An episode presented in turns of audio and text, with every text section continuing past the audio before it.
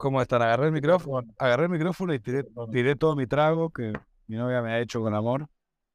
Y lo tiré todo. Hola, Castor. Apreté y la mano se me fue y se me fue todo. Me quedé sin, me quedé sin trago ahora. Son cosas. Pero. No, no, no lo voy a solucionar. ¿Cómo estás, Fede? Eh, va a ser una charla espectacular esta, imagino. Porque es como que el mundo está desconectado. Yo tenía una idea para hoy y esto me la mejoró. Porque viste que Argentina, gran parte de nuestro, nuestra comunidad está. La comunidad de Ford que está desconectada. Hubo un corte de luz. Danos datos ahí, nuestros, eh, eh, Julín, Nico, danos info de cómo está el panorama. Yo lo único que sé por los chats, yo estoy en Chaco y acá la luz no se cortó, eh, pero sí sé de personas en diferentes puntos del país que están en el grupo y que están diciendo que tienen luz, así que más que eso no sé, habría que entrar info a ver si ya pusieron luz. Pero bueno, bueno, no, pero me, me, me gusta que sea así porque va a ser más... Eh, estoy entusiasmado con esta charla, Fede. Muy entusiasmado, no sé por qué. Por ahí, porque presiento que algo bueno va a pasar. Más íntimo de sí, Castor. Sí, sí, sí, sí. Yo Fede, pienso... Eh, yo, mi, mi cabeza es la era post-Estado-Nación. ¿Cómo vamos a...? El mundo va a cambiar. Eh, como nos dicen siempre, sabemos, los inventos de los países, esto es de anteayer. Me escucharon el concepto de justicia. ¿Te escuchamos? Ahora sí. Si estabas hablando, no te escuchábamos antes. A ver.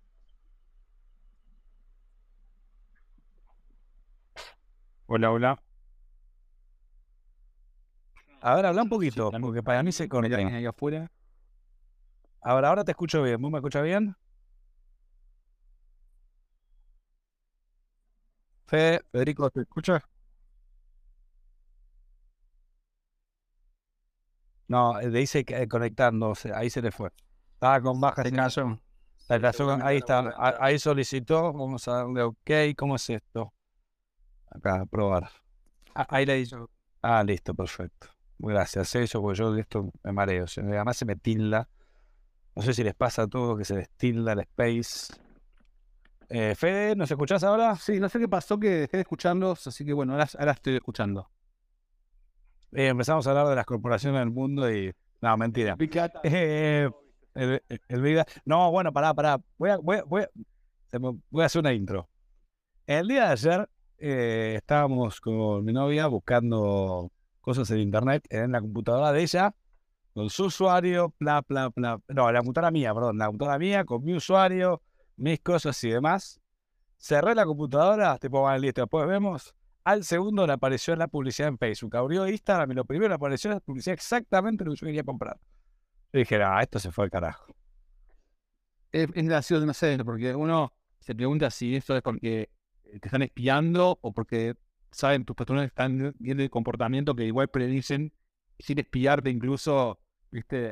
Eh, Hay, hay una historia que- cuentan, no me acuerdo quién la contó, que un tipo estaba esperando la radio, justo lo llamó un amigo que no veía hace 20 años y empezó, y justo escuchó la, la radio esa canción que compartían en el primer momento.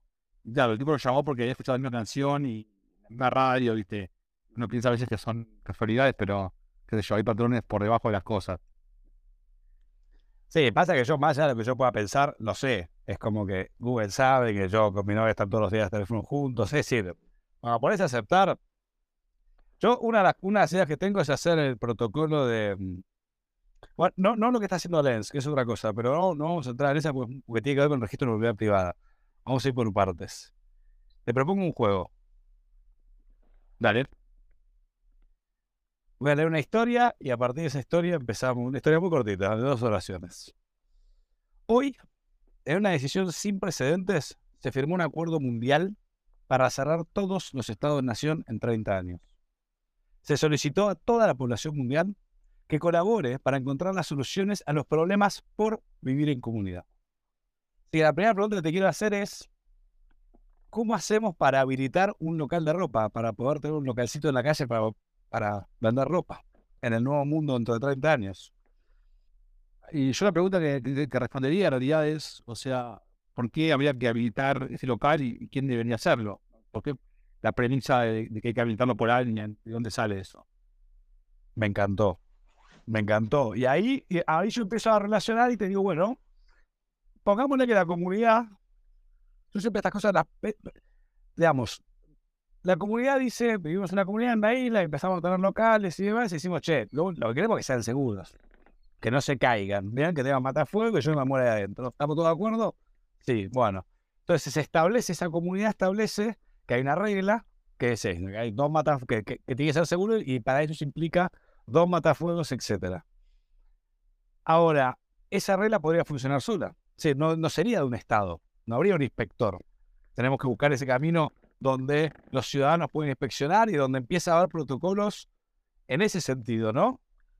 Bueno, o sea, lo que vos estás proponiendo es como una especie de, herramienta de, governance compliance privado, que, no es para nada nuevo en historia. De hecho, el punto del compliance era privado. O sea, yo te diría, podemos, una, tenemos dos opciones. O sea, una es ponemos el Estado a obligar a los locales a registrarse y pasar una inspección eh, digamos, por, por la cual sean habilitados, si cumplen con unas normas de seguridad X. O la otra es, digamos, decir, bueno, que lo haga la gente de manera descentralizada y, em, digamos, se puede, alguna empresa podría crear una certificación que vayan a los locales en cuestión y si vos cumplís con las normas de higiene, etcétera, necesarios, eh, te ponen una certificación, un badge que dice, bueno, este es un local aprobado. Eh, y la gente o sea, entra a tu local porque considera que no se le va a el techo en la cabeza o que no va a flotar algo de gas, porque considera que confía en esta herramienta privada eh, de, certificación. Entonces, tenés un enfoque que es como con la violencia o con la coerción del, Estado, y la otra forma es usando la comunidad descentralizada eh, para, para, certificar esto y que la confianza de la gente sea lo que haga el, enforcement. Entonces, como tenés estos dos, estos dos caminos. Me encantó, me encantó, me encantó lo bien que lo explicaste. Porque vos sabés que América Latina, yo siempre miro Hispanoamérica, vamos a llamarlo, eh, más de 400 millones de personas, misma lengua, misma cultura, mismo uso horario, eso es increíble, mismo uso horario, eh, mismos gobiernos ineptos, vamos a llamarlo, y cuando vos rascás en el, Estado, ves que las leyes son todas iguales pero distintas. todas las ciudades tienen un código de habilitación, Todas las ciudades tienen un código para aprobar los planos de obra de tu casa o para tener un taxi o para tener un montón de cosas, pero todas las ciudades son todas las normas son distintas, porque están escritas por, bueno, gente, vamos a dejarlo ahí, esa gente que no nos cae muy bien, que porque su laburo es otro, eso es, marketing, no, no le sale agarrar. ¿Qué pasaría entonces si empezamos a agarrar alguna de esas, cualquiera, en un juego, y nos decimos, bueno, ¿cuál es la solución para cada una de estas? Y armamos un, digamos, vamos a decir, armamos un protocolo, un smart contract, como diciendo esto, puede funcionar, como decías, en comunidad, con un conjunto de reglas, de staking. Eh, y ahí se me abre otra pregunta que es, ¿qué opinás de la educación? ¿Qué rol debería tener o debería cómo, debería organizarse la educación en el futuro? Bien, o sea, estamos como acostumbrados a pensar en la educación como una algo público que, da el Estado, ¿no? Em, pero la verdad es que esto no, no fue así históricamente, realmente haciendo cargo de la educación, que sea obligatoria, en el caso de la primaria, secundaria, em, digamos, universal, es, es, algo nuevo, ¿viste? como una cosa del siglo, del siglo XIX, diría yo. Em, digamos, ya se va haciendo cada vez más claro que mucha gente ya está dejando por ahí de, de, confiar en el sistema estatal y está yendo a formarse de manera privada. Mucha gente lo que está haciendo es eh, a través de, no sé, YouTube o, ¿viste? o cualquier otro, o Internet en el fondo. Internet te da acceso a información que antes no tenía forma de acceder, que estaba en la biblioteca. yo siempre cuento la historia esta de que vos sos un pibe que estás en Argentina, no sé, en una parte argentina que te guste, aislado, Santa Cruz, Chubut. Entonces, hace 30 años, ¿cómo hacías para acceder a, a o sea, si querías aprender a programar, bueno, o lo que sea. No había forma, tenías que ir a la biblioteca, llenó el día con la conectividad. El, el pibe que está en Santa Cruz tiene el mismo acceso a los contenidos que tiene acceso el, el pibe que está en, no sé, Estados Unidos, en Londres, donde vos quieras. Entonces, un poco, las barreras son casos mentales, ¿sí? Entonces, esto es para gente que ya tiene, bueno, por ahí cierta edad, para, Para gente más, más chica, necesitas por ahí, eh, viste, que, los padres se ocupen de, las herramientas básicas, ahí el Estado tiene una función más, más para cumplir. Eh, pero lo que sí te puedes dar cuenta fácilmente es que cada vez hay más oportunidades de formarse a uno mismo sin necesidad de ir a instituciones estatales, por supuesto, incluso privadas, ¿no? Porque la, primera reacción que hubo contra las situaciones de que la educación pública empezaba a decaer fue las escuelas privadas convencionales, universidades privadas, todo eso, porque el mercado en el fondo va buscando la, solución, cuando el Estado no, encuentra la forma o no es eficiente, como pasa en América Latina en muchos casos, el mercado busca, busca soluciones, ¿no? Pero, mm, o sea, históricamente como que acceder a esa educación privada era, era para unos pocos. Hoy en día con un acceso a internet, viste, tenés, accedes, te digo, no te digo a todo, pero accedes capaz al 90% de lo que accede un tipo que está en, en el mundo desarrollado. Vos sabés, se me ocurría un ejemplo, em, porque estoy, estoy 100% de acuerdo con todo lo que decís. Y mm, voy al ejemplo de un ingeniero. ¿Bien? Hoy, digamos, ¿en qué, ¿por qué está el Estado en el medio? El Estado es el que le da el título de ingeniero. Cuando empezás a rascar un poquito ahí, lo que te das cuenta es que el Estado tiene, los estados, vamos a hablar de todos los países de, Para, de tienen lo que llaman planes de estudio y dicen, bueno, si vos completás esto, esto, en la institución que está certificada por mí, bla, bla, bla, eh, vos sos ingeniero. Después son todos iguales ingenieros, no importa en qué lugar estudiaron, pero ahí empieza el detalle, sos ingeniero de Perú, sí, porque tenés que revalidar el título en Argentina, en Uruguay, entonces toda esa burocracia. Ahora, cuando vos empezás a ver los planes de estudio, son todos muy parecidos, Entonces, también lo vinculo con lo que, digamos, puente, ¿cuántas formas diferentes vas a, vas a poder hacerlo, digamos, Tiene que ser Exactamente. Exactamente. Mirá, mirá bueno que te voy, a, vincular esta idea con otra, que es, bueno, por un lado, esto de, digamos, los estados no tienen que hacer nada, con, digamos, no tienen que hacer nada, solamente tienen que consultar a una base de datos eh, en la blockchain sobre si Jorge, que es ingeniero, ¿para qué tiene que consultar? Si lo necesita. Y la pregunta mía es, ¿el Estado o quien controle, vamos a decir, un plano de obra que haga ese ingeniero, ¿lo necesitaría? Yo siempre me pregunto, y por suerte, digamos, estoy, tengo bastante charla con bastante gente de Estados Unidos, y siempre les hago la misma pregunta. ¿Cuánto, yo quiero hacer una casa ahí, compro un terreno, quiero hacer una casa, ¿cuánto tarda el Estado en darme el ok para yo poder empezar a poner un ladrillo? El promedio, en América Latina estamos hablando de seis meses, ocho meses, un año, dos años, depende. Tenemos de todo, las variables, depende del tamaño. Pero básicamente nadie en ninguna ciudad lo logra hacer en menos de tres, cuatro meses como que fue rápido el trámite. Ah. Y eso, y, y eso conecto y digo, bueno, para ver, entonces podría haber un protocolo, en vez de que cada municipio con tres, cuatro concejales, cinco en cada pueblo traten de hacer un código de habilitación de cómo hacer que una casa no se caiga, podría haber una norma única que básicamente lo que hace es validar, porque el AutoCAD, digamos, en cómo desarrollan los arquitectos ya, es como que está todo estandarizado, ¿no? Empezamos a hablar de estándares. Y entonces, en definitiva, a mí Estado lo que me interesaría una ley es que diga, che, validame que este plano no se va a caer. No me importa quién lo hizo, no me importa. Empezamos a ese juego, ¿no? O sea, sí, eh, el Estado cumple esa función, pero a ver, ¿en qué, parte de esto no podría, no podría cumplir, digamos, un certificador por ahí privado? O sí lo puede cumplir, pero de una forma un poco más compleja. Digo, en el caso que hablábamos antes, tenemos los negocios que son habilitados, em, y bueno, yo quiero que la gente venda mi negocio, necesito conseguir este badge de habilitación que, bueno, eh, eh, va a la gente va a entender que si yo lo tengo es un lugar seguro para entrar. Bueno, entonces yo no lo quiero, bueno, no tengo el batch, me tengo las consecuencias de no tenerlo, por ahí a la gente le importe, por ahí no le importe, todo bien. Ahora, pero ¿qué pasa si, en el caso que traías ahora, en la construcción, em, tenemos mi casa, tenemos tu casa de otro lado y tenemos una medianera compartida? Y vos sos tipo súper cuidadoso con todo lo que haces, construís con los manuales, sabes que a mí no me importa nada, o sea, yo lo hice así nomás, y realmente, eh, no, bueno, nada, o sea, yo bueno, acá el flaco, estoy de mi lado, yo hago lo que quiero, vos de tu lado haces lo que quieres, lo que querés, pero vos qué me vas a decir, mirá, o sea, tenemos una pared compartida, y si vos no le, vas a cuidar lo suficiente, o sea, entonces me vas a dar un perjuicio a mí.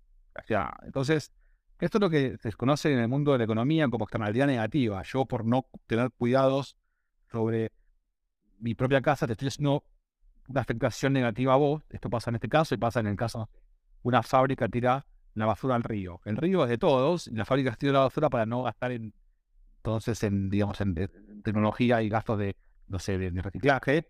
Y entonces, acá donde realmente aparecen preguntas un poco más complejas, porque si no me obligas a mí, que tengo mi casa, que no le doy bola, o sea, con la fuerza, ¿cómo asegurás vos que yo voy a tener una casa en condiciones y que no te va a afectar a vos? Esa es una, una buena pregunta. Sí, digamos, yo lo que por ahí lo que lo planteo desde el punto de vista de, por un lado hay, hay estados, vamos a decirlo, no como los conocemos hoy, pero estados al fin, es decir, más como la, eh, como la legislatura griega, con democracia líquida y todos esos temas, donde hay representantes que votan normas que se aplican en esta, en esta zona, en esta comunidad, en esta zona geográfica. Y esas normas implican, vos tenés que tener, para hacer una casa acá, tenés que tener la validación C8.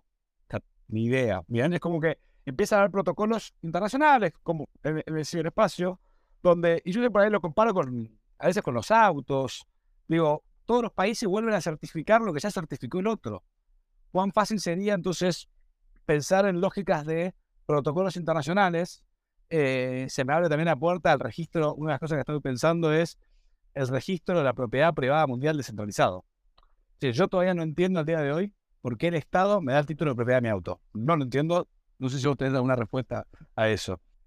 Porque, o sea, mira, esto, que, vos estás diciendo ya existe bajo una forma de búsqueda de acuerdos de cooperación internacional. Por ejemplo, no sé, vos querés ir a estudiar al exterior, hacer un máster, y lo que te pide la universidad en Estados Unidos o donde vayas a estudiar es traerme el título legalizado, de que en aquella escuela, mi época por lo menos, y tenés que firmarlo para que después presentarlo. Entonces, esa proceso de legalización, certificación que existe en esas oficinas, casi siempre en sótanos horribles, son como, digamos, la versión 0.1 de, de, los ¿viste? SMTs y de, y de lo que es el, estos sistemas que estás pensando vos más de blockchain. Si tuviésemos poner un blockchain o una red que donde cada una cada persona tenga una, bueno, una identidad y tenga a esa identidad adosado una badge digital que certifique que esta persona cursó tal estudio o hizo tal cosa o estuvo en tal lugar, ya como que reduce un montón eh, los costos de transacción que te genera hacer esa legalización a las vías tradicionales de ir al lugar, que te fotocopia, el escribano, todo ese trabajo escribanil existe para, para que no haya fraudes y que yo no pueda, o sea, ir a Estados Unidos y decirle, mira, este, si yo estudié este lugar y la mentira y lo, inventé yo. Toda esa, tecnología social, legalización que creemos los humanos en este entorno de, digamos, de papel y de, que no había todavía facilidad de comunicación, digamos, en 20 años, o sea, va a estar reemplazado si se puede y todo va bien, viste, por, por esta tecnología basadas en blockchain, ¿no? Que cumple la misma función certifican en tal persona tiene tal eh, título habilitante obtenido bueno, de la forma que sea. Entonces es como que estamos de a poco construyendo un poco esta tecnología que va a permitir, digamos, reemplazar al Estado en muchas actividades que hoy, hoy hace porque, porque no hay otra forma de hacerla en el pasado. Me encanta porque según tu teoría son más optimistas que yo. Es decir, va a pasar porque va a pasar y porque vamos, vamos a, mi miedo es eh, que tenemos, digamos, que, que, hay ciertos temas que si queremos que pasen, tenemos que sentarnos a pensarlos eh, y pensarlos bien globalmente, por lo menos en ciudades como Hispanoamérica, donde haya soluciones eh, similares, ¿no? Para las distintas, para distintas ciudades. Em, porque yo creo que en algún momento van a ir todas a esta decir, yo no tengo ley propia, sino que te digo que si aquella está bien, vale. Digamos, vamos, no, no, no, cada uno a escribir su propia norma como viene pasando ahora, ¿no? Em, y, y, sobre ahí es donde tenemos que entrar, creo que a, cientos de temas. Bueno, ustedes entran muy, muy bien en la justicia, en ese gran problema, porque en algún punto le mar contra te dicen idea, digamos, no sé, siéntese y hablen. Pero acá teníamos que presentarlo antes de todo quién es Federico y hacer un reseteo de todas las áreas. ¿Qué te parece, Castor? Porque estamos hablando. Tenés razón. Pero es que arrancó una charla y me, me entusiasmé. y empezamos a ir. Eh, preséntalo, Juli, presentámelo a, a Fede y contame un poquito. Pero vos sos el capitán acá, yo solamente soy el timonel, no, no es. bueno, pues, estamos acá charlando en prueba en especiales eh, del Nuevo Mundo. Hoy estamos con Fede, Fede Ast, es uno de los CEOs de Clero, uno de los fundadores de Cleros. Eh, sobre, básicamente, yo siempre lo digo, la justicia del futuro, porque en definitiva están empezando a. Son todos estos experimentos, junto a Proof of Humanity, que también em, lo desarrollaron y demás, con eh, para el nuevo mundo, cosas que van a, van a conectarse. Em, y una de las pregunta que se me venía también a la cabeza es, hagamos doble clic en el registro de la propiedad. En esto de que el Estado es cualquiera que te da el título de propiedad de tu auto porque no hace nada, digamos, no, no hace nada. ¿Cómo, cómo, cómo podríamos hacer un registro de propiedad descentralizado mundial? Yo creo que se puede. A ver, o em, registro de propiedad descentralizado mundial. O sea, ¿qué es lo que tendría que hacer exactamente una, em, un registro de propiedad de automotor? Tiene que certificar que cierto, cierta persona es la dueña de tal pedazo de chapa que, es un auto eh, y eh, que tenga esa posibilidad después de que eso se le reconozca la propiedad a la persona que tiene esa, e, ese título, que después pueda transferirlo. Un poco la, digamos, ponemos en palabras sencillas, la función que cumple el título de propiedad es eso, es saber de quién es cada cosa. En este caso, eh, tenemos en el mundo tradicional el papel y ese título de propiedad del auto. Entonces, digamos, aquello que, sea el título de propiedad reconocido por la sociedad. Puede ser un papel que esté certificado por tal escribano o por tal estado, o puede ser una, una moneda digital, cuando no esa moneda sea única y esa moneda represente la propiedad de un auto particular. Entonces, una de las grandes cosas ahora que están pasando en el mundo del, blockchain es em, lo que se conoce como Real World Asset. Yo tengo el auto este que está estacionado en la calle y hay un token que representa ese auto. Entonces ese token lo emitimos. Eh, ¿Cómo hacemos para decidir, eh, para, emitir eso? ¿Cómo, ¿Cómo yo sé que, o sea, ponerle que emitimos el token, capaz que el auto se me, no sé, se me destruyó, se me cayó al río y desapareció. Yo después voy con ese token y te digo, che, Julín, te vendo el coche, te transfiero el token, transferime, o sea, la, la plata del coche y vos tenés el token, yo tengo la plata y vos vas a buscar el coche y no más, porque fue destruido. Entonces, uno de los grandes desafíos que tiene el mundo de Assets es, em, es cómo aseguramos de que aquello que la gente dice o que se dice que el token representa exista realmente en el mundo externo, como o sea, esta representación exista. Entonces, esas son las grandes cosas que se vienen eh, hacia adelante en el mundo de, cripto, porque si nosotros podemos, imagínate que pudiésemos lograr una perfecta, digamos, eh, correspondencia entre el mundo físico y mundo digital, no solamente para el coche, pero pensar para el terreno, para acciones de eh, empresa. Pensar, por ejemplo, no sé, un token que represente el porcentaje del pase de Messi o cualquier otro tipo de propiedad que, pueda existir en el mundo y que se pueda poner digital. Entonces, si yo tengo ese token que representa X parte del pase de Messi, yo lo podría usar para comprar y vender cosas incluso para poner como colateral para pedir un crédito. te puedo pedir un crédito respaldado contra mi parte del pase de Messi, la, una pedazo de un Picasso que tengo, que tengo un 1% de un cuadro de Picasso, por ejemplo. Este sí, como que cuando tenemos este sistema desarrollado de propiedad, digamos, entramos en la época de las ultrafinanzas, en ese sentido de que todo te puede comprar y todo te puede vender. Y bueno, digamos, ¿cuánto va a tardar en llegar a eso? No sé. Pero un poco está haciendo el mundo del blockchain. Estaba pensando en la cantidad, digamos, es impresionante, sí, la cantidad de posibilidades que tenés, porque en definitiva es eso, es darle un código de ceros y unos a algo, a un determinado bien, a un determinado conocimiento, que en definitiva lo, lo certifica de alguna manera, y a partir de ahí podés jugar para todos lados. Podés jugar para, para los cientos de lugares desde, eh, yo te digamos, la vinculación con, con una persona. Em, creo que podemos abrir me ocurren 8000 temas, pero hay uno que quería hablar con vos, que es, que empecemos por ahí, está bueno, que es la democracia líquida. Esto de, yo estoy convencido de que en sí, esto de, la, esto de las legislaturas, ahora el que estoy tratando de hacer el cálculo, un laburo que estoy haciendo estas últimas semanas, es contabilizar cuánta plata en dólares, vamos a decirlo, se gasta en Hispanoamérica en poder legislativo. Es decir, tanto poder nacional, poder eh, local y poder del Estado de la provincia.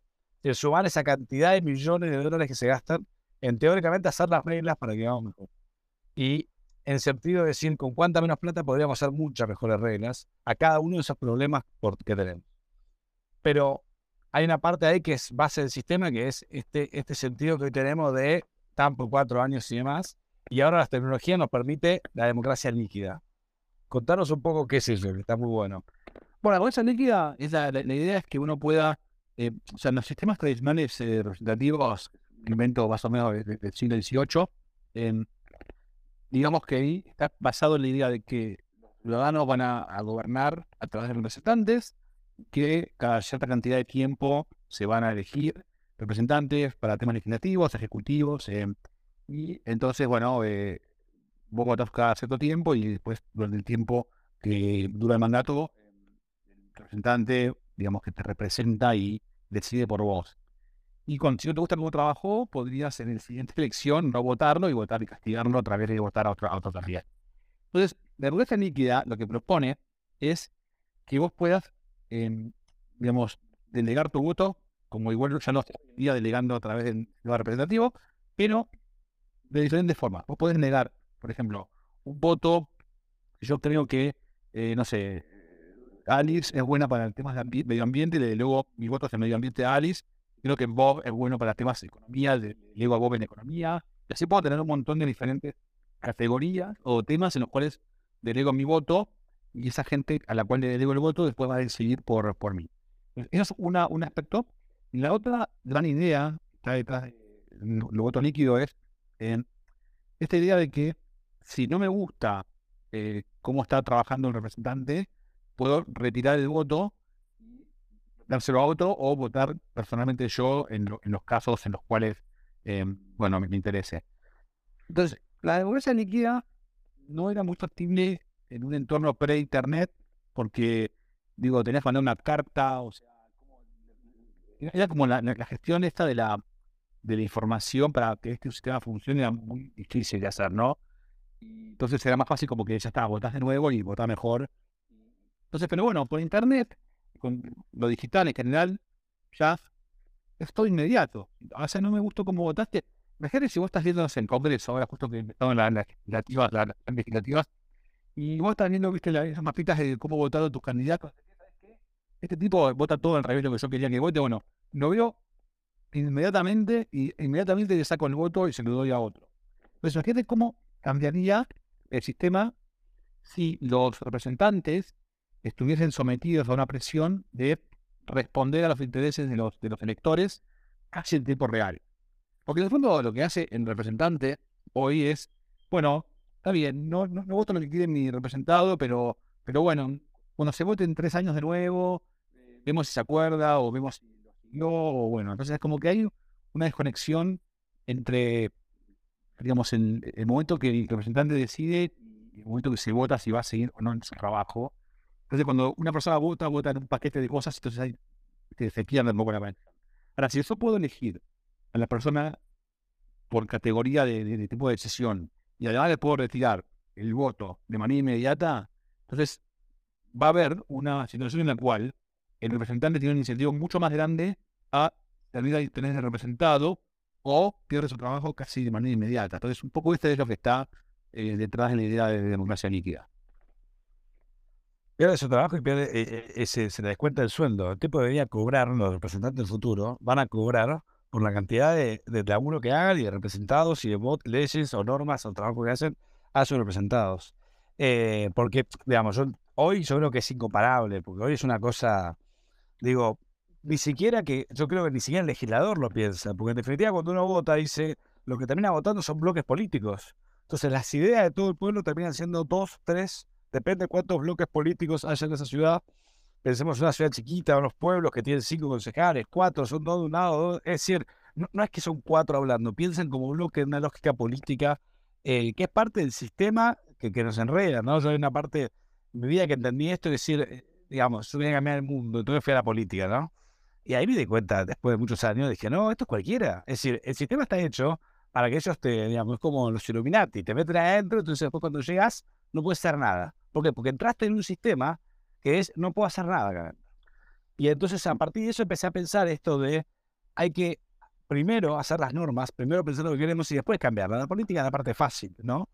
Em, pero mira, también, digamos todo, o sea, también no líquida. También esta, esta, o sea, idea de tener a la gente haciendo un control inmediato de todas las acciones de los representantes, a veces no puede también ser como víctima de, de, de, de maniobras como populistas en el fondo, porque a veces, no sé, un país necesita ciertas medidas que van a ser como antipáticas ¿viste? a tomar en el corto plazo para poder interesarse, porque hay que recortar gasto público y a nadie le gusta dar malas noticias. Entonces, capaz que eh, a veces lo que, lo que uno necesitaría es representantes que tengan cierto tiempo, digamos, eh, para estar trabajando en lo que realmente deben hacer, sin estar pendientes de que nos pueden echar a los cinco minutos. Entonces, como que nadie lo tiene todo tan claro como de cómo hacerlo. Entonces, obviamente, queremos que la gente esté representada bien, pero también, también queremos que, los, que los, digamos, políticos o que el sistema político se mueva en la dirección correcta. O sea, yo no tengo la respuesta para esto, pero nada más presentar las, dos vertientes para, para que se entienda mejor cuál es el, dilema. No, está, está buenísimo, porque es, yo siento con vos. Y está, está buenísimo esto, de que vos planteas por ahí, eh, digamos, una mirada distinta a la mía. Pasa que yo ya parto de la base diciendo primero, no hay países. Acá lo que tenemos son ciudades. Ciudades interconectadas. No necesitamos, no necesitamos líneas fronterizas. A lo sumo hay regiones, sí, somos la región de Argentina. Pero no hay un país nacional, no hay una estructura. Eh, sino que son sus ciudades que tienen que organizarse y, y para muchísima, eh, te diría, el 99% de, sus, de las normas que ellos deciden de organización em, se conectan a protocolos que solucionan esos problemas que ellos como ciudades requieren. Dice, yo por vivir en comunidad tengo este problema que queremos que eh, X, que ningún camión más de tanto peso dentro de mi ciudad, y entonces me conecto un protocolo donde tiene toda esa parte solucionada, ¿no? Eh, vamos a ciudades sin dudas interconectadas. Mira, yo creo que voy, yo, lo planteo más de ese lado. Yo, estoy de acuerdo, mira, hay, hay un libro muy famoso, creo que ya lo, nombré medio fan de veces, llama Individuo Soberano, que es la década del 90, es un libro que, eh, si no lo leyeron, créanlo porque es espectacular. Es un libro visionario, el que predice el, Bitcoin, predice un montón de cosas que fueron pasando. Y lo que tiene este libro como hipótesis es que la gente en el futuro va a vivir más que nada en ciudades-estado, en las cuales la ciudad-estado va a tener que darle a sus ciudadanos un buen servicio. Es como más o menos, imagínate un mundo en el cual tenés como countries. Son todos barrios privados, tipo countries, en el cual, eh, bueno, la gente va a decidir a cuál mudarse en función de una serie de, variables. Y, no sé, obviamente una de las variables de decisión va a ser, bueno, cuántos das expensas o impuestos, que es el equivalente. Otra variable son los que servicios me da. ¿Qué tipo de cuántas canchas de fútbol tiene? ¿Tiene pileta compartida? ¿No tiene pileta? Bueno, entonces un montón de variables. Entonces, lo que, lo que este libro predice es que la gente va a terminar mudando a esas jurisdicciones tipo ciudades-estado, bajos impuestos, que le den servicios buenos, eh, como estabilidad jurídica, estabilidad de cosas para hacer negocios. Un poco lo que va a pasar es que esas, ciudades con bajos impuestos van a atraer a los ciudadanos con mayores talentos y mayor eh, capacidad de generación de ingresos y ellos creen que va a quedar un mundo en el cual vamos a tener, no sé, una serie de ciudades estados ultra ricas rodeados por montón de como países socialistas fallidos con, bueno, nada, con malos impuestos y con malos, servicios. Entonces, es muy interesante verlo de esta forma porque es un poco lo que ese libro lo que proponía era algo que después se ve más claramente en lo que es el, en lo que es el blockchain. Viste, vos cuando no te gusta donde estás viviendo, eh, podés, en, el mundo real, mudarte de país es difícil. Se puede, vos podés como porquear tu país, eh, pero no es tan fácil. En el mundo del blockchain, por ahí sí podés cambiarte de comunidad mucho más fácilmente. Y eso lo que hace también es que le genera incentivo a cada, a cada comunidad o cada red de blockchain o a cada app, si querés, a comportarse de manera correcta, porque si no empiezan a perder gente. Entonces es un poco la lógica que afecta a las empresas, que si la empresa no le da a los clientes lo que quieren, a un precio que quieran pagar, bueno, pierden clientes hasta que se hacen clientes y desaparecen. Entonces es un poco como que esta lógica llevada a las comunidades o, los, o los microestados, y si no leyeron, les recomiendo ese libro porque es espectacular. Es muy buen libro, es muy buen libro. Dice lo que va a pasar y yo estoy convencido que va a pasar eso. Yo lo, lo, que siento por ahí con, que lo plantea también un poco más de Network State de otra manera y demás, es como que tenemos que, como que los estados nos van a dar tierra, los estados actuales nos van a dar tierra para nosotros a una ciudad nueva. Yo creo que tenemos el potencial en Hispanoamérica de eh, digamos, de las que las mismas ciudades donde vivimos hoy pasen a ser ciudades-estado. Eh, ¿Cómo? Haciendo las soluciones que las ciudades necesitan y van a necesitar más adelante cuando se den cuenta. Va a llegar un punto donde en 30 años, donde los, los que nacen, nacen hoy, están naciendo ahora, en 30 años van a decir, pero obvio, ¿cómo que hay que seguir siendo la oficina? Porque el Estado va a seguir igual. Si, si no hacemos nada, el Estado va a seguir igual porque no, no sabe evolucionar. El Estado es como la iglesia, en cierto sentido, va, va tarde, va lento. Em, y acaba de suceder. Y es algo reciente el Estado. Entonces, si logramos hacer cada una de esas soluciones, eh, sin duda va a pasar esto donde vamos a elegir dónde vivir. Yo siempre digo, el turismo, el turismo como tal, existe hace 70 años. Sí, esto de vivimos por el mundo es algo de antayer en nuestra historia de la humanidad. Total. Eh, hoy tenemos poa, tenemos poa acá. el pop y no más importante. Sí, hoy tenemos poa acá, y bueno, quería decirte que bueno, gracias a, todo lo que está, gracias a Daniel que se movió por el POA, que viste que es un, es un parto casi eso. También a, a Moni que nos trajo el invitado que es Federico, a Nico que lo hace de de, soporte acá técnico y a todos los chicos, a Sobol, Ali, Muqueño, a Fran, a ANM, a Andrés, a Iván, a Antonio, a Inter, a Anchor, Jorgito, Carla y CM. Son un montón. Eh, sí, eso, eso ahí. Castor en El Argentina se había arreglado el tema de nada, nada pasó. Eh, Elon Musk el otro día lanzó el satélite, lo vi, lo vi tarde, eh, la zona de acá de Starships, se la lanzó la noche porque tuvo un problema, se vio una estera, una cosa de locos.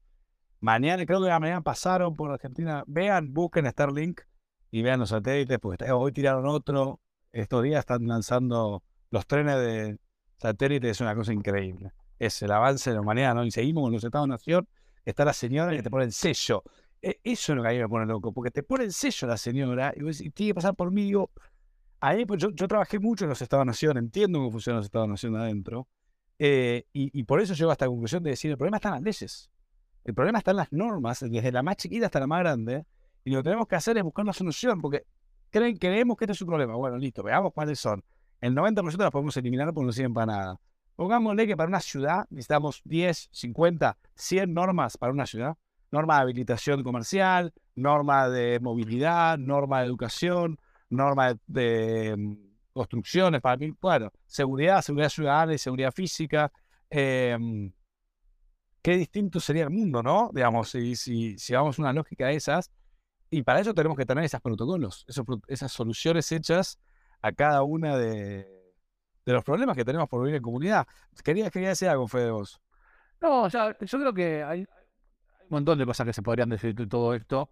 A ver, la verdad es que no es tan claro cómo hacer que una comunidad funcione. O sea, porque unos países se hicieron ricos y otros no. Eh, o sea, como que los economistas del desarrollo es un tema que se pregunta hace muchos años. Porque algunos dicen que es, eh, digamos, recursos naturales. ¿no? Bueno, entonces, pero después te dicen que no. Hay países, mira Japón, que no tienen ningún recurso y, y, es rico, y Argentina, que es un país con todos los recursos, es pobre. Entonces, hay otra gente que dice, mira, no, es la cultura. O sea, si vos leíste el libro de Max Weber, La ética del capitalismo y el protestante, eh, dice, no, mira, hay países que son más ricos porque tienen una población, sus valores culturales hacen que valoren más el trabajo, entonces eso hace que eh, tengan, bueno, más trabajo duro y eso trabajo duro genera más riqueza.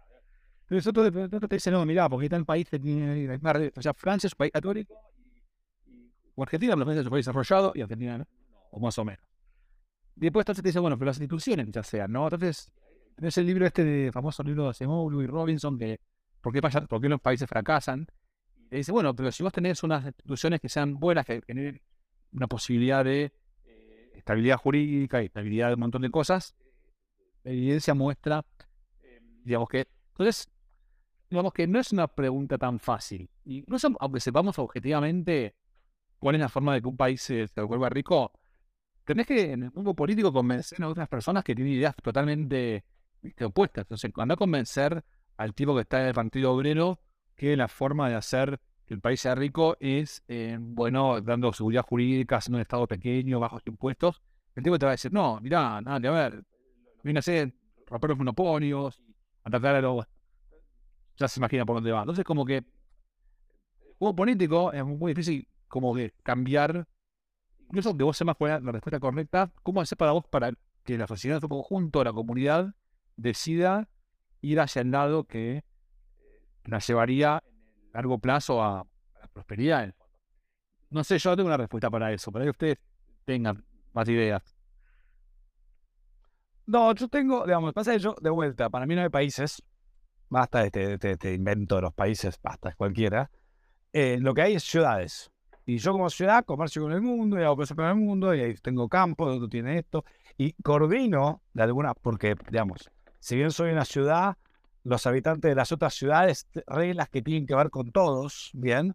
Donde en definitiva sigue habiendo reglas. No es que un Estado desaparece y nadie esté un viva la pepa, sino que sigue habiendo reglas hechas con democracia líquida. El legislador, para mí, vos antes de la democracia de que el, tipo va a laburar o no. Yo quiero que el que llegue sea porque es un crack, no porque, porque buscaba el fan de llegar, sino porque buscaba el fan de que su proyecto, que creía que era espectacular. Entonces, cambiar un poco la lógica de democracia a, a cabezas que hagan cosas y que busquen que se lleven a cabo. Eh, para mí los políticos van a ser más los influencers, los que nos convengan, los que nos pongan linda leyenda, nos expliquen en castellano, eh, en, en, tres slides nos expliquen ideas súper complejas. Eh, y después de atrás van a estar ciudadanos del mundo trabajando, encontrando estas soluciones, ¿no? Y entonces ahí cuando yo me voy a la micro cosita, digo, todo se puede. En definitiva, los otros problemas se van a caer solos cuando nosotros como ciudad empecemos a usar protocolos y que existan, primero que tienen que existir, los tenemos que probar, etcétera, etcétera, etcétera. Hablo de acá a 30 años. Eh, y, ahí nos empecemos a conectar entre sí, ¿no? Uno de los problemas que hay ahí, eh, que es, por ejemplo, cárceles, y, lo vinculo con justicia, porque todas las ciudades no van a tener una cárcel. Son problemas regionales, así como podemos decir el cuidado del medio ambiente, son problemas regionales. ¿Cómo, cómo te imaginas vos, no solo la justicia en el futuro, sino la pena en el futuro y vinculando, si querés, con cualquier otra cosa que dije. Mira, o con lo que te haga. Yo creo que durante muchos años, o sea, en, en, en ese antiguo, claro, esto, la, la pena para, para, romper las reglas era muchas veces la expulsión, viste, de la, lo llamaba racismo, y bueno, te echaban de, tu comunidad, y como, bueno, nada, te, te, te, anulaban. Entonces, como que un poco lo que pasa ahora, que en el mundo eh, digital, esto es un poco más fácil, ¿no? Si vas a hacer una comunidad y te conviertes en una persona indeseable por, bueno, eh, romper las reglas, agredir a la gente, bueno, vas a sufrir la, expulsión. Y es lo que pasa en Twitter, lo que pasa en Facebook, es lo que pasa en, en grupos dentro de Twitter y Facebook y Telegram y lo que a ustedes se les, ocurra. Entonces, eh, yo no creo que en el futuro no, me imagino que el problema sea tanto las cárceles, el problema va a ser o sea, la, pena para las reacciones van a ser totalmente las expulsiones eh, de, la comunidad como, como pena máxima y después como penas intermedias, porque claro, no tiene que expulsarte por cada cosa que haces, puede ser una penalización, digamos, quizás por una versión un poco menos distópica de lo que es el sistema de scoring social de, China, eh, algún esquema de que, afecte tu reputación de esa forma y te penalice, eh, puede ser que sea la forma de, digamos, generar incentivos para que la gente se, se comporte, ¿no? Porque en el fondo los sistemas legales lo que buscan hacer es generar incentivos para que la, gente se comporte en comunidad de manera eh, civilizada y colaborativa, Entonces, para mí, va por ese lado la cosa. Eh, pará, se me ocurrieron un montón de cosas, pero Julín, vamos con el pop-up, porque nos veo pasamos, olvidamos. Si no, la gente se enoja. y más fe, mandáselo porque no junta pop-up. O sea, ya, me acuerdo que una vez dijo que se, olvida. Entonces, mandáselo para que después lo junte, lo tenga. Este. Tengo una pregunta para Fede, pero antes para el POAT eh, van a tener que mandarme MD Telegram y bueno, lo voy a pasar porque lamentablemente no hubo palabra secreta porque POAT no, no lo pudo hacer. Para Fede, una pregunta. Fede, eh, que estás en clero, como sistema de justicia en el futuro, ¿cómo lo ves? Viendo que sale, sale el B2, tenemos una anuncia eh, en proceso que si sale la B2 hay un casamiento. Eh, con, con, la, con la B2 que se arregla el tema este porque muchos lo critican a Clero por el tema de que se le cae y todo eso. También hay una un, un ajuste en eso. Eh, el, podemos poner un, en, en, un tribunal que se tome, siempre van en contra y por ahí le, le absorben el, el, gasto de que hubo en ese, en ese momento. Y, y, bueno, y muchos lo critican a Clero por ese sentido, que se queda con el dinero de la gente por eso. ¿Hay alguna, algo en el no se queda con el dinero. Dios, no, es, es, acá se dijo varias veces, es un protocolo y lo que se queda con el dinero es eh, en los jurados de, que trabajan en, o sea, en los casos que resuelven. Eh, bueno, eh, no será que Clero se queda con el dinero. Eso es una, también una, una confusión que a veces existe. Eh, la verdad, lo que tiene es un montón de, mejoras, no solamente de, eficiencia que va a ser eh, mucho más barato de usar, es una serie de, circunstancias y de mejoras que permiten, por ejemplo, que en vez de que tengas una decisión, por ejemplo, A o B, eh, tiene razón, puede ser una decisión no binaria en la cual imagínate que tenés, no sé, un, eh, un conflicto con, con una persona eh, por alguna compensación, no sé, un choque en el auto y haya que decidir cuánto tiene que pagarse para, la reparación. Entonces, los jurados pueden decidir esto pero los jurados no es que van a decir, páguese, no sé, mil o cero. Se le puede dar opciones que digan, bueno, tiene que pagar, o sea, cuatro opciones, mil, setecientos, trescientos o cero. Y eso como que da un marco de decisión que es mucho más rico y mucho más em, eh, realista para muchos casos de uso que si no, no se pueden resolver. Después, otra mejora que muy importante es la posibilidad de eh, que los jurados sean sorteados en función de eh, ciertas características que uno quiera que, cumpla. Por ejemplo, cuando empezó Pletos no había eh, de identidad online, entonces bueno, tenías forma de resolver el problema de si una persona, digamos, quería atacar, atacar eh, alguna app, se podía crear muchas cuentas, o se podía, la persona se podía crear muchos, muchos eh, lugares de jurado para atacar un caso, la única forma de, prevenir eso era que cada persona sea sorteada en función de la cantidad de monedas que deposite. Sin importar, porque vos te puedes hacer un de cuentas, pero en cantidad de monedas, tus chances van a ser iguales. Entonces, eso se hizo así en su momento eh, porque no había un sistema de identidad. Ahora, eso sí ahora existe sistema de identidad, lo cual ahora te puede asegurar que un jurado sea elegido en una sola vez en un, en un caso. Y otra mejora muy importante que ocurrió eh, hace pocos meses incluso, es el paper de Glenn White que propone los Soulbound Tokens, que con, con Vitalik, eh, Puya ahí, como sabemos, antes hablábamos al comienzo de la charla, vos puedes tener un token que represente tu conocimiento en ingeniería de puentes. Entonces, cuando hay un caso en digamos, que involucre una corte para ingeniería de puentes, únicamente se sorteen jurados que tengan ese, esa moneda o ese, ese, eh, token que los habilita a ser elegidos como jueces en, en el caso de de corte. Eso es una cosa que también eh, realmente no se podía hacer antes de que haya un sistema de reputación, no de reputación, de, identidad, y que sí va a ser posible hacer ahora que, que, que tenemos este sistema. Entonces, como que muchas de las herramientas que, o sea, queríamos implementar, no eran posibles de hacer, eh, digamos, en el, en el estado de la blockchain en el cual empezó, empezó Pliegos. Entonces salió muchas cosas de esas.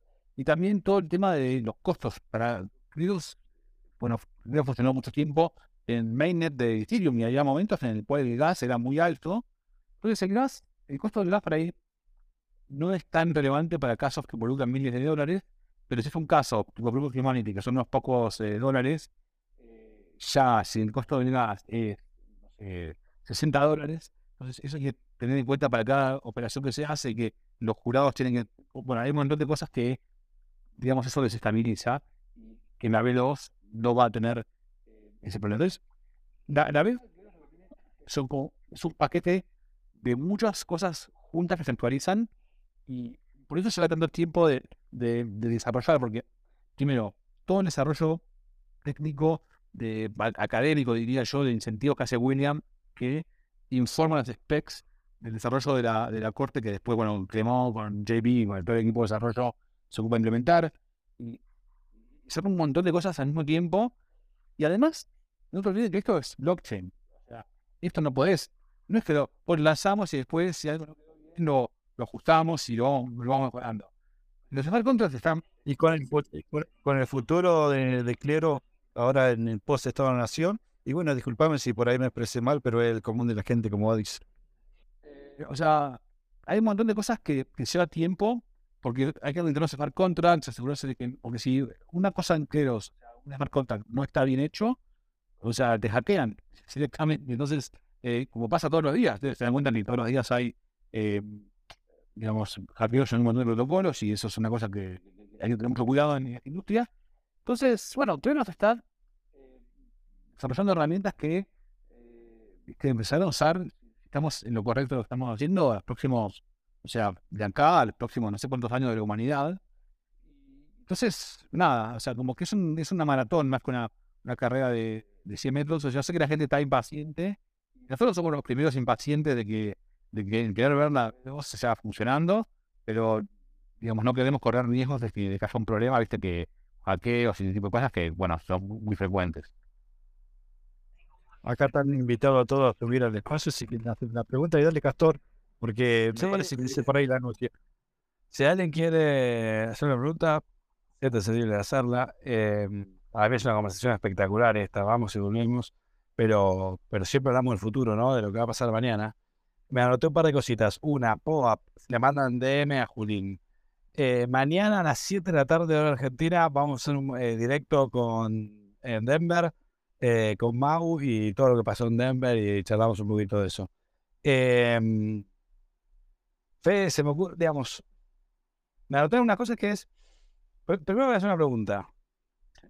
¿Cuánto tiempo crees vos, cuántos años crees que va a pasar hasta que estas tecnologías se, se, implementen a un nivel donde el poder ejecutivo, como lo conocemos hoy, sea obsoleto? Es buena pregunta. A ver, yo creo que em, el ejecutivo se está quedando obsoleto en el sentido de que cada vez estamos más en, como comunidades online, en la cual no importa lo que piense el presidente, no sé, Alberto o el otro país, o sea, ¿cuál es el poder ejecutivo de, de, de, de, Importa, para la gente que es parte de la comunidad de Ford importa lo las cosas que pueden hacer en esa comunidad y, importa eh, cómo sea la, justicia dentro de esa comunidad, cómo se castiguen las interacciones. Entonces, ponerle que el mundo físico va a seguir estando, ya sea con eh, gobiernos estados nacionales o con ciudades de estado, o bueno, pero como que cada vez más igual derivamos nuestro valor humano y nuestra identidad de las comunidades online en las que pertenecemos, que siempre digo, yo no tengo idea quién es el vecino que está en la, puerta de enfrente, pero, pero interactúo todos los días con 30 personas por lo menos, o sea, que trabajamos en cleros son de países muy diferentes, la, jurisdicción en el fondo de donde estamos operando es, es, Internet. Entonces, eso, capaz que cada vez más la pregunta de ejecutivo cómo va a cambiar, importa más, o sea, cuál es el ejecutivo de la comunidad en la que somos parte en algún punto. Yo creo que esa va a ser una pregunta más relevante cada vez. Eso, digamos, el ejecutivo local. Porque para mí los estados-nación van a ser obsoletos en dos minutos por todo esto que estás comentando vos. En cuanto a nosotros hablamos por. Es como hablar por. Los estados afuera en el mar no tienen jurisdicción. La isla de las Rosas, véanla, pediculón. Eh, en el mar no tienen jurisdicción, en el espacio no tienen jurisdicción, es como medio que están autonomizando. Eh, y en el ciberespacio, digamos, lo que da Internet tampoco tiene jurisdicción, en la blockchain no pueden hacer nada, eh, se pueden tratar de adaptar y nada más.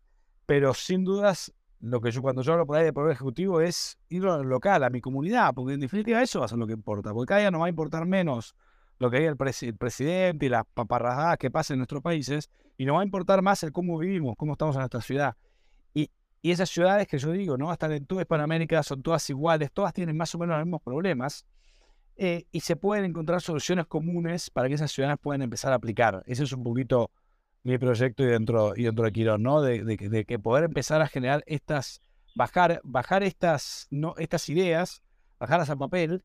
Y ahí entonces te quería hacer una, una pregunta que es, cuando ustedes construyen, yo entiendo de programación, listo, hice Visual Basic hace muchos años, entiendo lógica. Y en Smart Contract, en definitiva, hay mucho de eso, ¿no? Hay mucho de lógica. ¿Cuánto hay de cómo es la preparación del Smart Contract? ¿Cuánto hay de pre-laburo, de arbolito de lógica, lógica, lógica, lógica? ¿Y cuáles son los problemas que suceden cuando estás escribiendo el código? ¿Cómo, cómo funcionan ahí? Bueno, es una pregunta, pero le das a Tiemon, que es programador. Eso no, yo no hago los smart contracts de, de Cleros, o sea, los hacer smart contract, digamos, dentro de lo difícil que es programar, esto es como el zoom de lo más difícil de todo. Eh, yo, tiene que tener en cuenta que los, digamos, lo que pasa en estos casos es que los riesgos son tan grandes de que algo esté mal que, y que te destruya por completo tu aplicación, que es realmente una cosa, viste, de súper, súper, digamos, de, de, de, nivel de foco y concentración y de detalle extremo, realmente. Yo, yo tengo admiración la gente que hace man y, y, y, los que los auditan es realmente, son un nivel matemático que a mí me, supera. O sea, yo no, no te podría responder esa pregunta, pero bueno, seguramente muchos chicos de, de Cleros eh, te lo van a poder responder. Eh, así que no sé, por ahí no puedo invitar a, a, que cuenten cómo, cómo se te va a separar contra. Eh, se me ocurre también cómo, cómo la inteligencia artificial va a cambiar esto en muy pocos años, ¿no? Donde esa parte se va a tornar más fácil, porque como vos decías, es matemática, entonces se va a tornar de alguna manera, la inteligencia artificial va a ayudar muchísimo a, porque hoy el problema que tiene esta tecnología es que está ahí trabada, es como que necesitamos más y, es muy complejo sumarte al team eh, y la inteligencia artificial va, va a revolucionar sin duda, ¿no? Mira, yo no, es, es, una buena pregunta, porque esos algoritmos, Machine Learning se podrá usar para hacer programas que desarrollan smart contracts, seguramente sí, pero también es una tecnología que se para hacer los sistemas que ataquen los smart contracts. Entonces, en el fondo, eh, va a tener como una especie de carrera armamentista entre desarrolladores y atacantes. Em, así que, o sea, digamos, están, de los dos lados. Yo no sé ni cómo, cómo termina esto, pero, pero que sí o sí habrá transformación grande y en todos los aspectos de la vida, igual, no de los smart contracts. Eh, esa es una, una pregunta que yo me hago, ¿viste? Eh, y también lo que, lo que pasa, y que también estaba en el libro este, el libro soberano, es que cada vez es más, o sea, en el siglo XX y, antes, las guerras eran entre estados. Y donde había un ejército, alimentarlo, darle armas. Lo que pasa ahora es que un pequeño grupo de hackers puede atacar a, un estado. Incluso un grupo de cinco tipos pueden destruir. Yo no quiero decir que la Argentina fue un ataque cibernético, ¿no? En el sistema de electricidad, pero puede ser ese tipo de cosas hoy en día. Y entonces imaginemos cuando se ponga herramientas de inteligencia avanzada con fines de atacar estados nacionales o atacar eh, protocolos o lo que sea.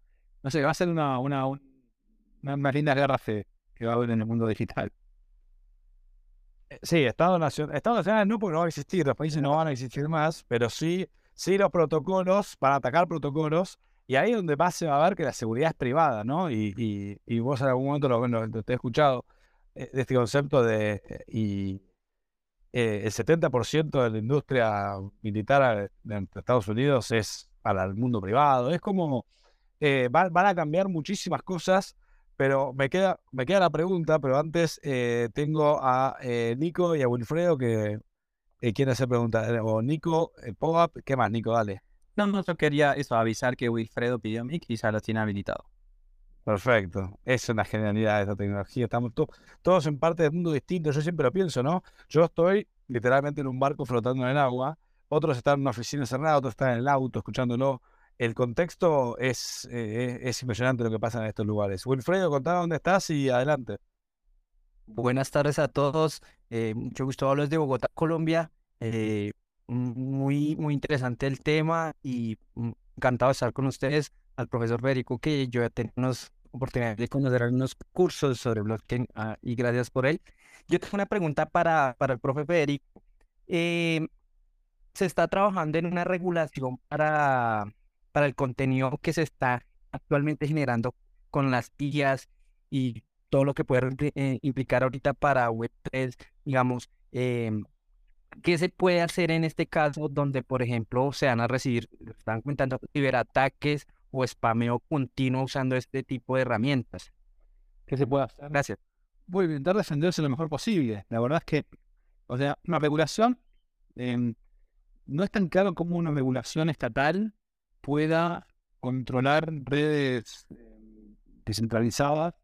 Em, lo que pueden hacer las regulaciones es sobre todo controlar los accesos y las salidas de la red, tipo cuando vos pasás cripto a, a fiat, eh, digamos eso.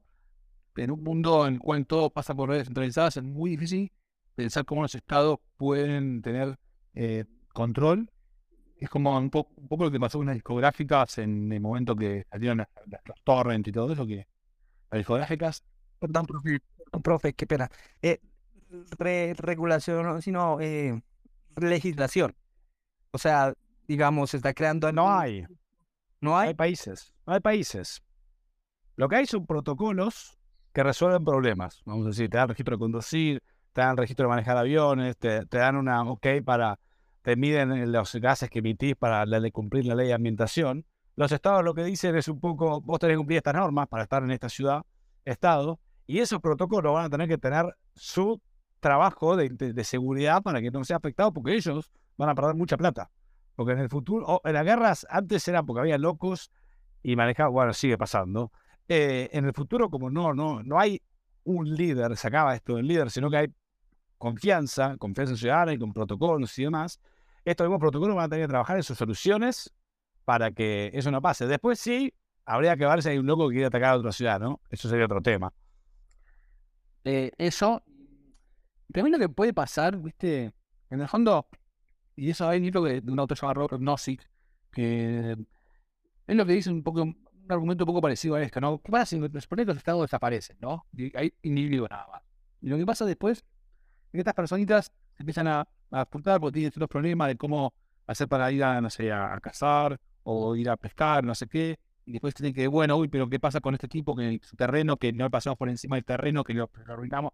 Entonces, como que en un punto, estas personitas, de nuevo, en una situación de no estado, terminan empezando a generar una serie de interacciones entre ellas y de reglas de comportamiento que terminan pareciéndose mucho al estado que había antes, con otro nombre quizás. Un poco lo que la pregunta es si, llevando esto, em, si no hay estado, vamos a terminar los humanos haciendo un tipo de, asociación que de vuelta termine generando estado porque es la forma que encontramos de, de, de vivir y la forma que en el fondo los humanos terminan generando como sistema de, vida en conjunto? No, tengo la respuesta, pero es una, es una buena pregunta para mí esa. No, estamos acá preveyendo que eso pase, eso no pase. De, digamos, ¿cómo, cómo, encontramos las soluciones para que no caigamos en lo mismo, ¿no? Eh, de que vayamos mirando, y yo siempre hago la, la, historia, ¿no? De, de cómo se creó la justicia, del concepto de justicia, el concepto de legislación en la asamblea, el concepto, la ley, eh, bueno, después los reyes y su burocracia, cómo eso formó el Estado-Nación, pero hoy le podemos agregar nuevas, nuevas herramientas que tenemos en Smart Contract, los protocolos, donde podemos reemplazar en definitiva ese poder ejecutivo. Y me voy a animar a hacerte de vuelta la pregunta, en corregida, ¿en cuánto tiempo crees que los poderes ejecutivos de las ciudades sean obsoletos? O sea, las ciudades no van a ser obsoletos, porque si vos seguís pensando en el mundo, me parece, eh, físico, vas a tener todavía una pequeña al menos un mini estado en el cual ciertas actividades van a ser ejecutadas por, algún grupo de personas que van a estar en el poder. O sea, Ana, ¿cómo logramos que esto sea lo menos invasivo posible? Es, es una buena pregunta, pero en la medida que haya algo que pasa en el mundo físico, me parece que no va a ser fácil eliminar que haya alguna cosa parecida al Estado. Sí, una cosa parecida al Estado. Entonces, em, yo creo que lo importante es que tengamos estados que no sean invasivos que, y que sean... es lo que en el fondo, como decía el digo soberano, la gente va a tender a ir hacia aquellos que no sean invasivos y aquellos que tengan, que den una buena, un buen servicio para sus ciudadanos, en el fondo. Entonces, em, yo tampoco creo, yo no soy capitalista, que estoy eh, siempre pensando en destruir el Estado. Creo que el Estado o sea, puede cumplir ciertas funciones. No me gustan los estados demasiado grandes, prefiero los pequeñas en una ciudad-estado, pero en una ciudad-estado también hay un Estado. Sí, es, por eso tiene la palabra Estado. ¿Qué es el Estado? ¿Qué es el Estado? el Estado para mí es un, grupo eh, organizado de personas que siguen ciertas reglas para resolver problemas de dirección colectiva y, y conjuntos eh, en un entorno en el cual eh, las personas se necesitan unas a otras para, para ¿viste? Em, sobrevivir. Yo me he pasado bastante tiempo estudiando, bueno, no sé, filosofía política de Hobbes, cómo surge el Estado y el contractualismo, y, todo, cómo surge. Hay muchas teorías, ¿viste? uno dice que es porque los individuos se asocian de manera voluntaria en un Estado para resolver sus problemas, ¿viste? tipo Hobbes o, o Locke. Otros dicen que no, bueno, en realidad los estados son parte de la naturaleza de los, hombres y, y por eso te dice, bueno, somos animales sociales, entonces eh, por naturaleza siempre vamos a tender a asociarnos en, una, en un ente eh, va a ser como un estado. Por ahí, si vos pensás que tienes razón Aristóteles, podrías pensar, bueno, también que, estamos en esta especie de cruzada contra el Estado, pero lo que va a pasar es que vamos a caer como ya no, si que en un nuevo Estado, porque somos eso, somos, eh, digamos, en, eh, entidades que necesitamos este tipo de vida. Eh, así que, nada. Me gusta, me gusta. Eh, me hace reflexionar un montón de cosas sobre mi, mi, forma de ver muchas cosas, digamos. Pues yo siempre hablo de la era post-Estado-Nación, ¿bien? Porque yo me imagino lo que vos te imaginás como Estado, en definitiva. Eso es lo que estoy conectando ahora. O en definitiva, es que somos el Estado. Bueno, somos todos, ¿no? Y para mí la era post-Estado-Nación es donde, imaginémonos una ciudad X, eliminamos toda, eh, todo lo que conocemos hoy como Estado, Poder Ejecutivo, Poder, poder Legislativo eh, y Judicial que conocemos hoy, ¿bien? Y, pasamos a tener un Poder Legislativo donde todos, perdón, eh, no eliminamos, es decir, todos somos el poder, el poder en definitiva, a través de nuestro delegado con democracia líquida, y donde vamos generando normas, que muchas de esas normas son autoaplicables dentro de la propia blockchain, no hay que tener una persona poniendo un sello, porque es, un protocolo, es, nos colgamos a esa norma, es decir, si vos tenés eso ya está bien. Entonces ahí ya empieza a ser, sí, ok, es un Estado, pero es totalmente distinto a los Estados que conocemos hoy. Es un Estado moderno, podríamos llamarlo. Y bueno, pero estamos, o sea, eh, otra vez está bien, en lo que, por que todo en el enforcement se todo por smart contracts, todo eso. Bueno, ahora bien, ¿cómo? Igual vamos a tener que ponernos de acuerdo en decir cuáles van a ser los fees que transacción que hagan esta, que esta red. Vamos a tener que ponernos de acuerdo en cuánto se pagan en los mineros o lo que sea. Eh, entonces va a haber como todavía un governance que va a ser una serie de personas tomando decisiones en conjunto, que puede ser de la forma que se te ocurra, puede ser con democracia líquida, puede ser con autarquía, puede ser con, bueno, cualquier tipo de sistema y lo que estamos ahora queriendo entender es cómo, construir estos sistemas para que funcionen bien y no tengan los mismos problemas que afectaron a los estados. Los estados nacionales, tradicionales. Tampoco hay que comparar a los estados con eh, ideas de perfección inalcanzable. Los estados nacionales son más o menos ideas del siglo XVII y eh, digamos, ¿qué había antes? Antes había como feudalismo, había servidumbre, había guerras todo el tiempo. Entonces, eh, la historia de la humanidad es una historia de guerras entre pequeños reinos y los estados lo que hacen y lo que logró Roma es al comienzo y después lo lograron hasta es pacificar al, a, la gente. Y porque pasamos de el feudalismo, era horrible para vivir, todo el tiempo en guerra, a situación en la cual hay Estado, hay un rey absoluto, bueno, que es un dictador, está bien, pero que quizás para la gente de esa época era una situación mucho mejor que la anterior. Entonces, una vez que tenemos al menos consolidado esta, esta paz interior, para que al menos no te, no te maten en la guerra, bueno, después empezamos a pensar, bueno, está bien, también queremos un poco de poder de decisión nosotros como ciudadanos, y no queremos que nos manden lo que tenemos que hacer todo el tiempo. Y ahí empieza, bueno, eh, por ahí democracia y repúblicas, mezclar, bueno. Entonces como que tampoco hay que, o sea, hay que ver el estado en el contexto histórico en el que surge y el que está por ahí dejando de ser relevante en, en algunos aspectos. También verlo un poco ahí. Eh, se, me, ah, eh, se me ocurren 10.000 cosas. Me vinculé 10.000 cosas. 10.000 cosas. Para. Eh, ¿Cómo venimos de tiempo? Eh, ¿cómo, uh, estamos repasados. Eh, ¿cómo está de tiempo? Y hagamos un par de preguntas más y ya después ya estamos. Dale, 10 minutos más. Em, o 5, 10, lo que de. Eh, Julín. Sí, lo que quería decirte que vayan todo al grupo de Telegram. En general, ahí Sobol dejó en la caja de comentarios abajo el Telegram de Fordao Ahí, ahí pidan en general, pidan el POA, que se lo voy a estar pasando. Nada más eso. Abrazos. Excelente. Y vayan también a Comunidad Quirón, que es lo que estoy armando yo de esto, que, que tratamos sobre estos, estos problemas, ¿no?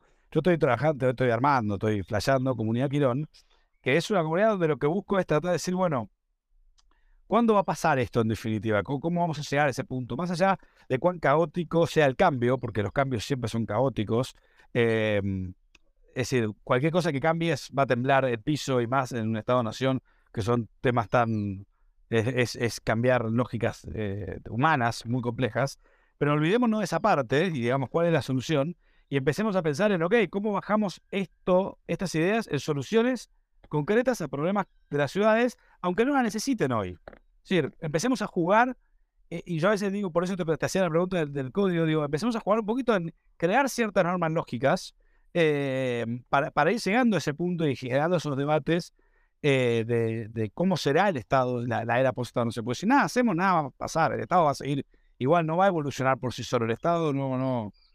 Cuando uno conoce el Estado adentro, entiende que no va, lo que hay que tocar es las leyes, en las normas, que son las reglas de nuestra vida. Eso, y también hay que educar a la gente. Tenemos que.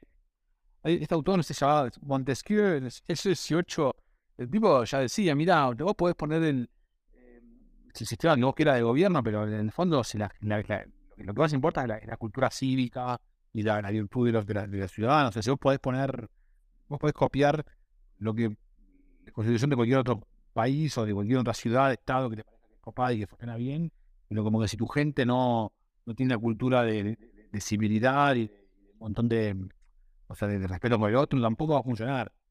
Porque muchas cosas estoy leyendo bastante últimamente sobre lo que se llama como psicología evolutiva, de cómo diferentes sociedades o comunidades llegan a ser como son, y mucho es de, de, cómo se empiezan a formar sus eh, formas de relacionamiento, la estructura de la familia que, tienen.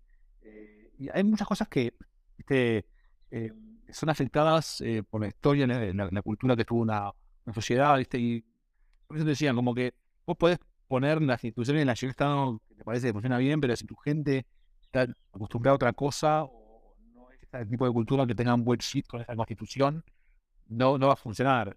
Entonces, hay muchas cosas que, y eso a mí lo que me hace pensar a veces es que quizás no es que la democracia líquida es la solución o, u otro.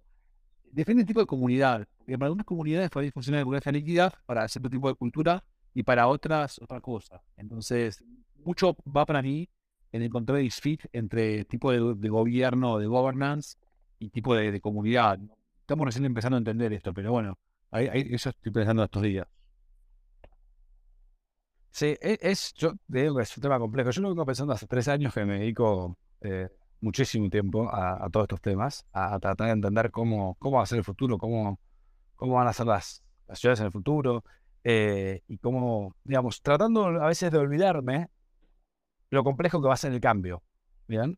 Eh, porque va a ser complejo el cambio, pero también eso se puede, hay distintas formas de ir llevándolo. Yo siempre digo, cuando vos modernizás un estado, dejar en la puerta vieja la señora que quiere seguir yendo, dejásela, total, la señora no la puedes echar, la otra quiere ir, dejala abierta, pero todos los que quieren ir por el nuevo sistema más eficiente, más rápido, que lo puedan hacer. Entonces de esa manera vas como subiendo escalones, pero siempre que haya el mismo problema, las reglas del Estado siempre son más o menos.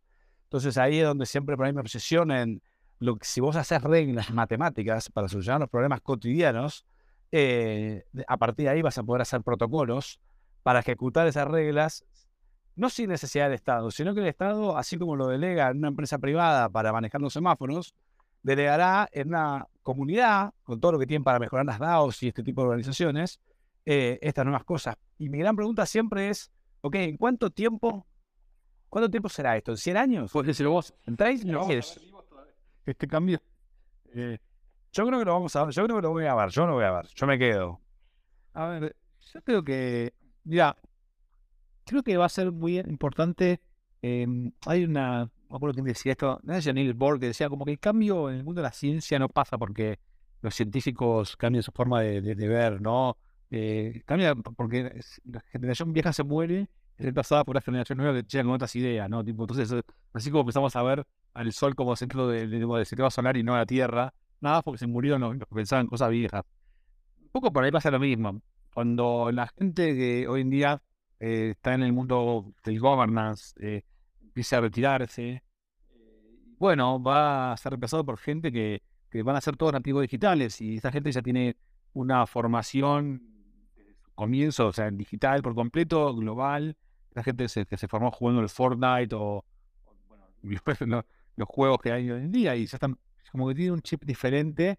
Y puede que pase que, digo, es, ese reemplazo, digamos, de los boomers por los, bueno, que van pasando las generaciones, en un punto van a llegar casi todos juntos, gente joven con ideas eh, totalmente diferentes a los puestos de, de poder y por ahí eso haga que cambie muchas cosas muy rápido. Entonces, no sé, habría que calcular bien cuándo es que esta gente llega a, su, digamos, punto de carrera en el que toman decisiones y eso va a afectar a las empresas, a, las civiles, por supuesto a los estados y todo lo, demás, porque si la gente es totalmente diferente va a cambiar totalmente la forma en que se organiza. Yo creo que eh, Polín, ¿estás con el micrófono abierto para un especial?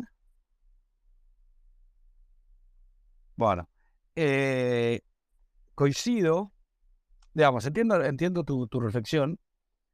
Eh, yo te voy a dar la mía, digamos, y, les cuento a todos, ¿no? Digamos, esto que estoy armando en Comunidad Quirón. Eh, una de las puntos es, digamos, esto va a suceder. Va a suceder si hacemos algo que, para que suceda. Si no hacemos nada, no va a suceder. Ahora, ¿qué podemos hacer para que suceda? Y es, y, yo trato de ir a estas cosas chiquitas, a estos problemas que tienen todas las ciudades, código de habilitación, el código de cómo hacer una obra, un montón de normas en que se hacen en las ciudades con tres, cuatro concejales, cinco, que no entienden nada, con todo respeto por ello, digamos, los conozco, muchos de ellos, pero es como que están en otro mundo, estar en el mundo de nano internet, y, desarrollar, a través de, digamos, fomentando la comunidad aquí, desarrollar estos protocolos eh, y, generar una retribución a todos los que desarrollen, es decir, pagar algún tipo de moneda, porque si este protocolo funciona en el futuro, va a necesitar una moneda para cobrar, si es toda una blockchain, ahí es todo medio raro, ni idea, pero en definitiva tiene que ver con, ok, empecemos a pensar y a desarrollar estas posibles soluciones a los problemas que hoy tenemos por vivir en comunidad, eh, en cosas chiquititas que las podemos probar en, en SimCity, en Smart City, en el mundo blockchain y demás, porque son lo que va a generar el cambio. Cuando empiezan a aparecer muchos de estos protocolos para jugar, que se vinculen con un seguro y que de repente y empiecen a dar caso de uso, yo creo que sin duda el cambio se va a acelerar. Ahí estoy muy de acuerdo. Yo creo que, a ver, una de las grandes cosas que tiene el eh, cripto es, eh, bueno, todo lo que es y cómo podemos alinear mejor los intereses de los individuos con el, bien común, el bienestar social. Y es justamente el gran problema que, generan los, gobiernos. Con lo que estábamos hablando en el comienzo, era un poco esa discusión, ¿no? El sistema de habilitaciones, ¿por qué la medianera? Y bueno, porque si yo no tengo eh, una buena medianera, te rompo a vos tu, casa y bueno, no es tu culpa. Entonces, claro, si yo tuviese una moneda que me, incentiva a tener, digamos, mi, medianera de la moneda correcta, digamos, eh, bueno, un ejemplo muy tonto, pero no se me ocurre ahora, pero si puedo alinear mejor el sentido económico con el interés social, bueno, es un, va a cambiar la forma que se comporta la gente de manera muy drástica. Y poco esto es el movimiento que hay en el mundo cripto de lo que es el regen. Y si leen el libro de, Kevin O'Walkie Greenfield, un poco va en esa dirección. Cómo podemos generar ese sistema de incentivos que alineen mejor los, intereses del individuo con los de la, de la comunidad. Ahora me, podría poner a hablar de, las Smith y todo eso, pero creo que ya estuvimos pasando de tiempo, o sea, lo dejamos para, para la próxima eh, charla si quieren. Espectacular. Sí, eh, yo creo que estos temas dan para eh, volar un montón. La verdad que me pareció que la conversación estuvo muy buena. De mi parte me encantó, me encantó a veces cómo explicar las cosas mucho mejor que yo, o mis ideas locas. Eh, cómo también lo ves como futuro y yo lo veo como va a pasar mañana y hay que hacer tres cosas y, y los estados son muy fáciles de armar. Los estados, ciudades y las ciudades, no las grandes potencias, la, el FMI, todos esos que hagan lo que quieran, sino el pueblo a mí me pasa mucho de ver que digo, bueno, buenísimo, llegó este intendente que dice que va a cambiar el pueblo, que son 20.000, 25.000, una ciudad chiquita por ahí, pero lo que le pasa es que no tiene ni un recurso, no tiene ni recursos económicos, no tiene recursos humanos y tiene que contratarlos en el lugar. Y yo digo, ¿qué pasaría si todos estos le daríamos eh, eh, soluciones em, sin costo para el Estado en sí, sino buscando el costo a través de la usabilidad de quien lo usa, el ciudadano que lo usa y el que va a pagar? Eh, y ahí empezar a crear de a poquito estos criptoestados. Creo que, creo que va a pasar. A mí me encantó la charla. Bueno, ya nada más tengo una última reflexión también para eh, cerrar, como que también un poco pasa por nosotros incluso cambiar el chip de, o sea, esperar que el Estado lo haga. ¿Por qué no? La sociedad civil está ahí afuera y pues, la sociedad civil puede también hacer un montón de, cosas. La gente puede, o sea, a veces esperamos que el Estado nos haga el banco en la plaza, pero bueno, si tenemos una sociedad de, personas eh, que tienen un interés común y, que, sea una plaza que esté bien cuidada, se puede asociar. Eh, y muchos de los grandes cambios que, hubo fueron surgidos por la sociedad civil. El Estado, por naturaleza, es obviamente conservador. Entonces, los ciudadanos que se asocian con su libre voluntad para hacer cambios, la forma en que el mundo siempre cambió y la forma en que el mundo siempre va cambiando, con o sin blockchain, digamos. O sea, eso es una tecnología que en el fondo es la gente asociándose para fines comunes. Así que bueno, un poco la reflexión final mía es esa. Exacto, me encantó, me encantó y eso, eso creo que lo que hay que hacer, asociarse sin esperar que le Estado a nadie y encontrar esas soluciones. Así que me encantó la charla, Fede, muchísimas gracias. Gracias a todos los que no tienen pop-up, mándenle un, DM a Julín. Mañana eh, tenemos. a Julín no, directamente ahí te dije al, la caja de, comentarios. Ahí está la Acá, es que en Comunidad Ford. Exactamente. Y dale, seguí. Ahí. Mañana, mañana, mañana. Mandale, mandale a Comunidad Ford. Mañana estamos en vivo en Denver con Mau y Nidea. Vamos a, vamos a ver un poco qué está pasando por ahí. Eh, sigan a prueba, a, bueno, a Comunidad Quirón, que es lo que estoy haciendo yo, que estoy pensando estas ideas. Hay un podcast también que lo pueden escuchar. Eh, y unas cositas nuevas que estamos armando para tratar de bajar estas, estas ideas del nuevo mundo. Eh, y estas charlas creo que logran un poco eso. Por lo parte, a mí me ayudó muchísimo. Así que, fue un placer. Gracias a que hayas estado acá en otra charla épica de, del nuevo mundo. Bueno, un gusto estar. Gracias, Fede. Gracias, Fede. Abrazo. Gracias, gracias a todos. Gracias a todos. Un abrazo grande a todos. Me alegro que haya vuelto. ¿Alguna vez pensaste en cómo desde nuestras ciudades podríamos cambiar el mundo implementando blockchain? La ciudad donde vivís tiene muchos problemas. Basura, movilidad, espacio público, habilitaciones. Y son problemas de tu ciudad, la de al lado, la otra y tantas más. Sin importar su tamaño o magnitud, todas tienen más o menos los mismos problemas. Hoy por hoy, las ciudades se gestionan así. Un poder legislativo, a veces llamado Consejo Deliberante, debate los problemas y proponen soluciones para esa ciudad. Si la solución se aprueba, quien ejerza el poder ejecutivo, el alcalde, el intendente o el jefe comunal, debería ejecutar estas soluciones. Todo esto funciona dentro del ecosistema de la política, que hace que la relación problema-solución se distorsione. Pero ahora, gracias a que estamos inmersos en la era digital de la Big Data y de los contratos inteligentes, toda esa distorsión política podría ser eliminada y volver a ver las cosas como son. Un problema una solución. Si creásemos soluciones open source pensadas con las herramientas actualmente disponibles, podríamos realizar cualquier trámite en un segundo y cualquier ciudad del mundo podría tomar estas soluciones e implementarlas. De esto se trata Quirón, de buscar soluciones a los problemas de vivir en comunidad utilizando la Web3 y terminar configurando una jurisdicción planetaria. Pero para eso te necesitamos. Sumate a nuestras redes y unite a la generación que hizo el cambio posible.